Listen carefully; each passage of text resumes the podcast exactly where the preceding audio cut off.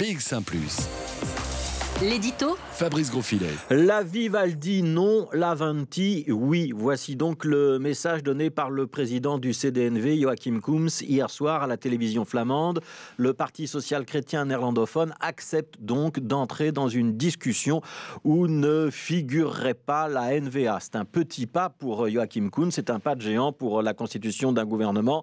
Alors bien sûr, on ne va pas crier victoire. Cette petite ouverture ne signifie pas, loin de là, qu'on approche d'un accord ça signifie seulement que le CDNV accepte de s'asseoir à une table de négociation.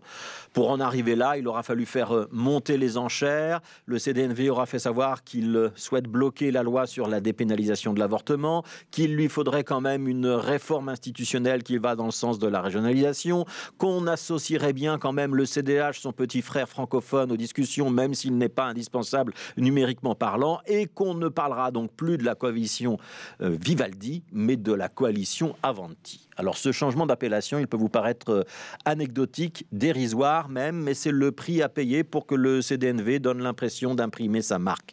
Il ne se rallie pas à ce que proposaient les autres, il crée son propre scénario. Alors ce sont les mêmes partenaires évidemment, mais en changeant de nom, on a un petit peu changé l'histoire. Et ça, ça change tout. Autrefois, c'était la presse qui trouvait les noms de coalition. Mais les communicants ont compris qu'un nom, ça changeait beaucoup dans la perception, alors ils prennent les devants. C'est comme ça qu'un communicant, il y a quelques années, a inventé le nom de coalition suédoise, alors que les journalistes avaient commencé à parler d'une coalition kamikaze. Cette fois, on franchit une étape supplémentaire. Les négociations n'ont même pas commencé qu'on propose déjà le bon nom. On a beau vous dire à chaque interview qu'il n'y a que le contenu qui compte, apparemment la question de l'emballage, ça compte tout autant. Alors Avanti, puisqu'on dirait le nom d'une voiture, est-ce que nous arrivons au bout du chemin? Pas vraiment, parce qu'il reste énormément de points à régler, que les autres partenaires ne vont pas accorder sur un plateau d'argent tout ce que le CDNV demande, qu'ils ont aussi leurs propres revendications.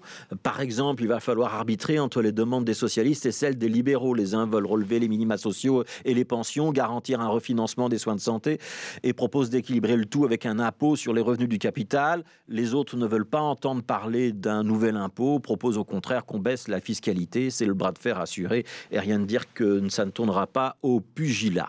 Mais il n'empêche, le CDNV a réussi son coup, le voici au centre du jeu avec un nouveau nom de coalition. Ses partenaires potentiels ont tout intérêt à l'entériner, ce nouveau nom.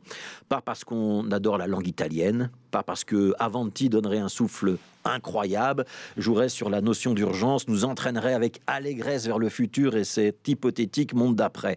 Non, simplement parce que dire Avanti, c'est une manière de prendre le CDNV à son propre jeu, d'acter qu'il est enfin entré dans cette négociation autour de laquelle il tourne depuis si longtemps.